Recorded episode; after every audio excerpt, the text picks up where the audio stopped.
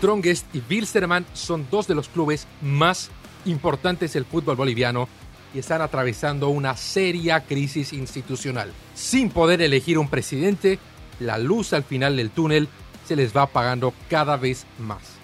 Esto es Footbox Bolivia. Footbox Bolivia, un podcast con José Miguel Arevalo, exclusivo de Footbox.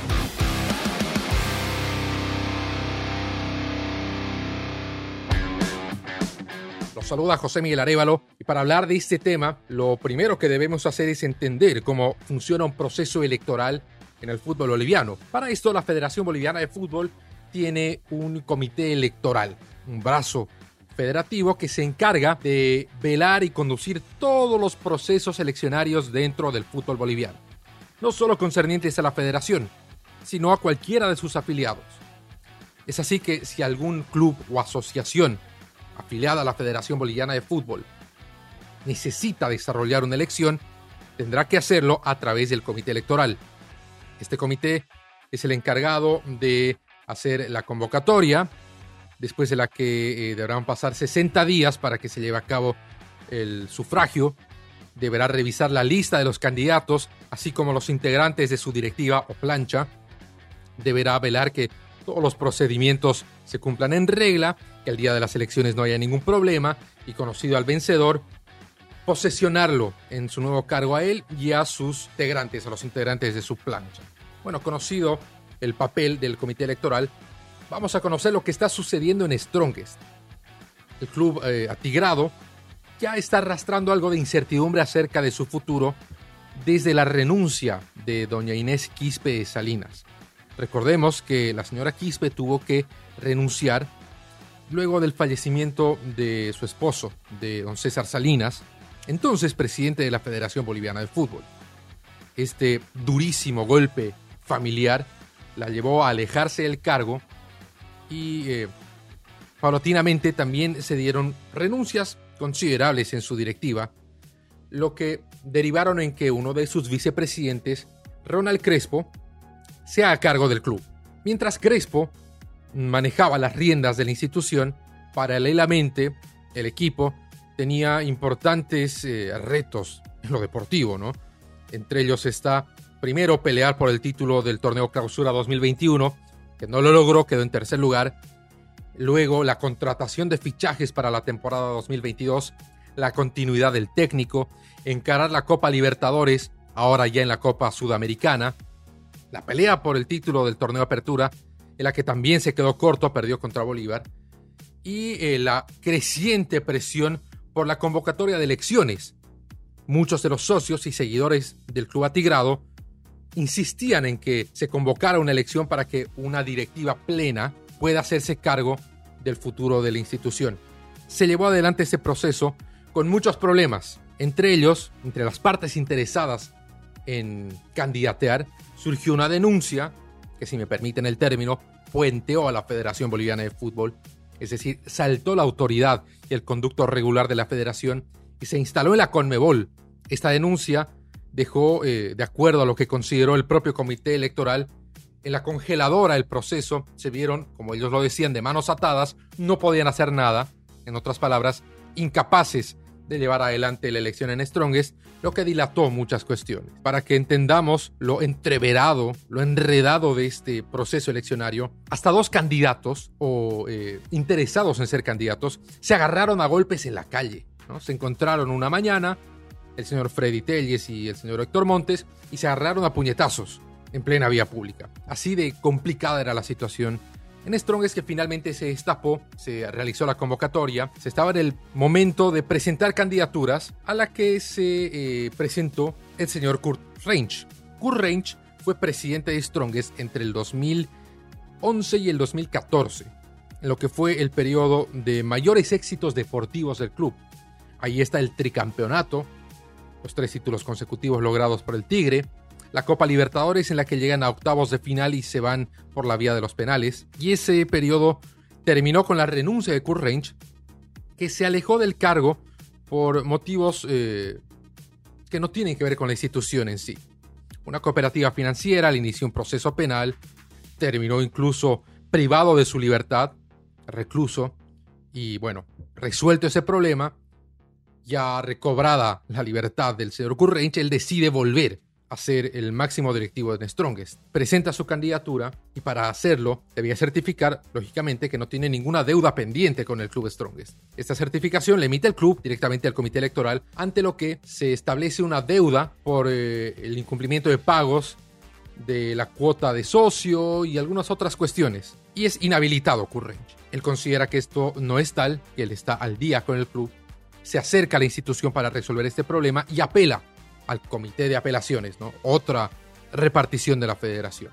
En lo que él consideraba ya resuelto, procede a su apelación, a la que el comité de apelaciones le responde y le dice, lo sentimos, usted queda inhabilitado, ratificamos la decisión del comité electoral porque ha presentado su apelación a destiempo, fuera del límite de tiempo establecido.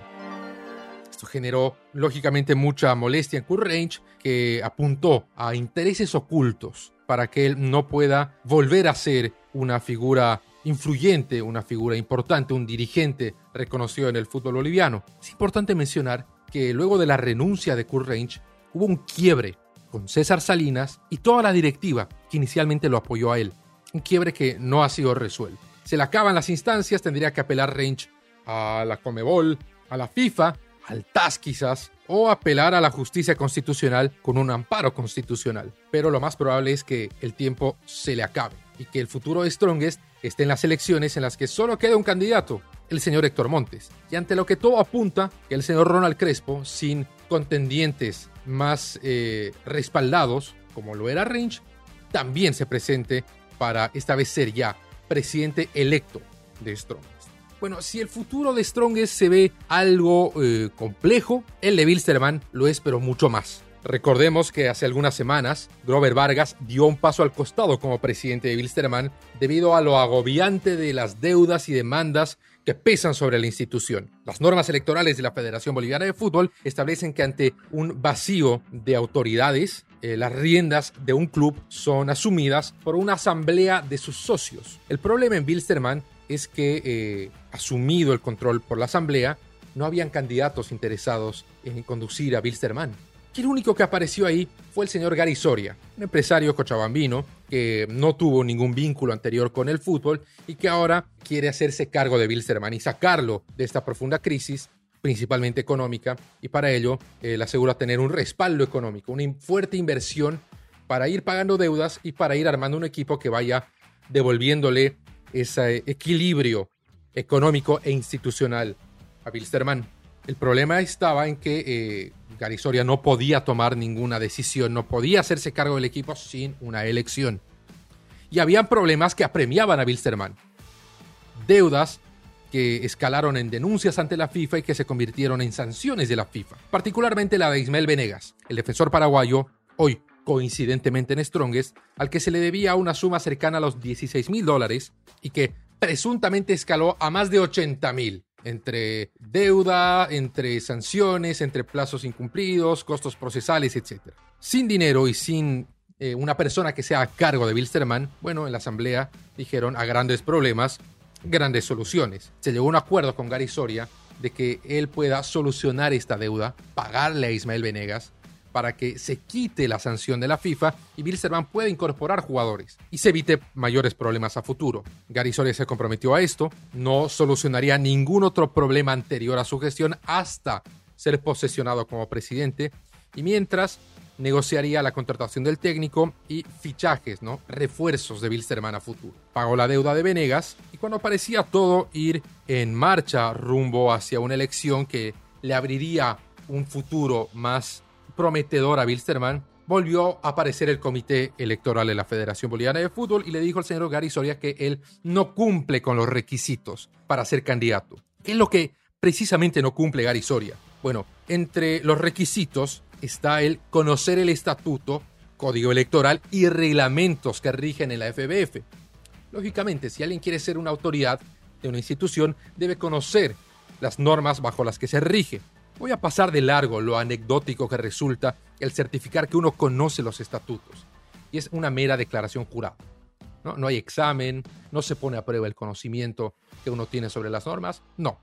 Basta con jurar que uno conoce la regla para que eso sea prueba suficiente. o en este caso insuficiente para el comité electoral, porque según lo establecido por la inhabilitación del comité electoral, Gary Soria presentó esa declaración jurada, pero eh, no cumple con la misma. ¿Por qué?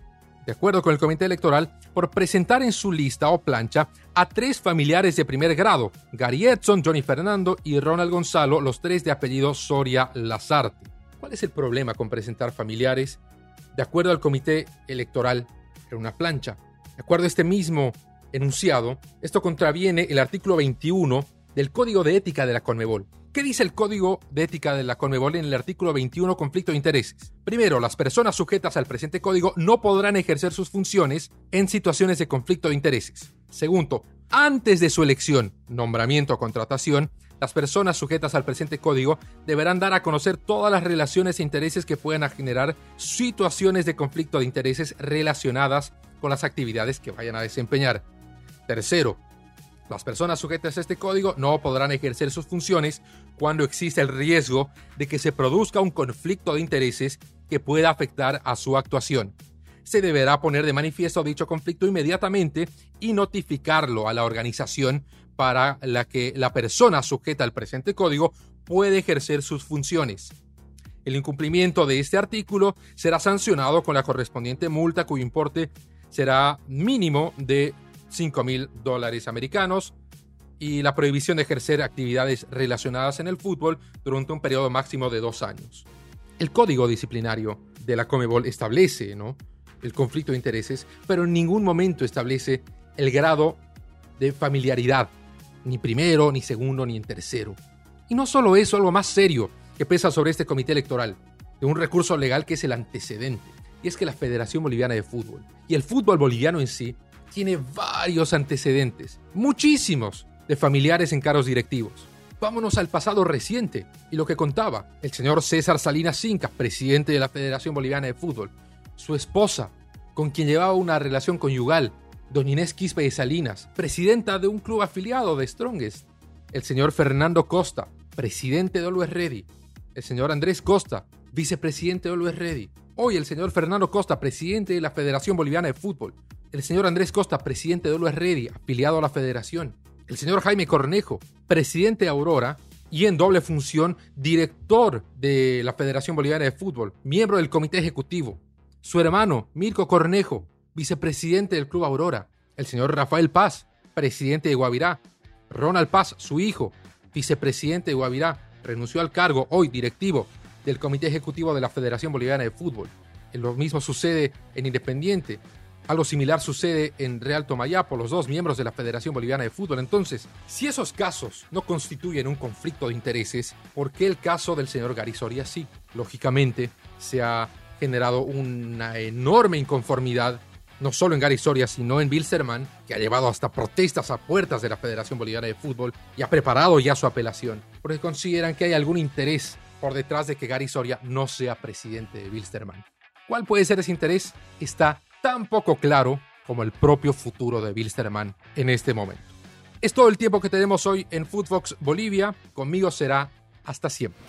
Footbox Bolivia con José Miguel Arevalo, podcast exclusivo de Footbox.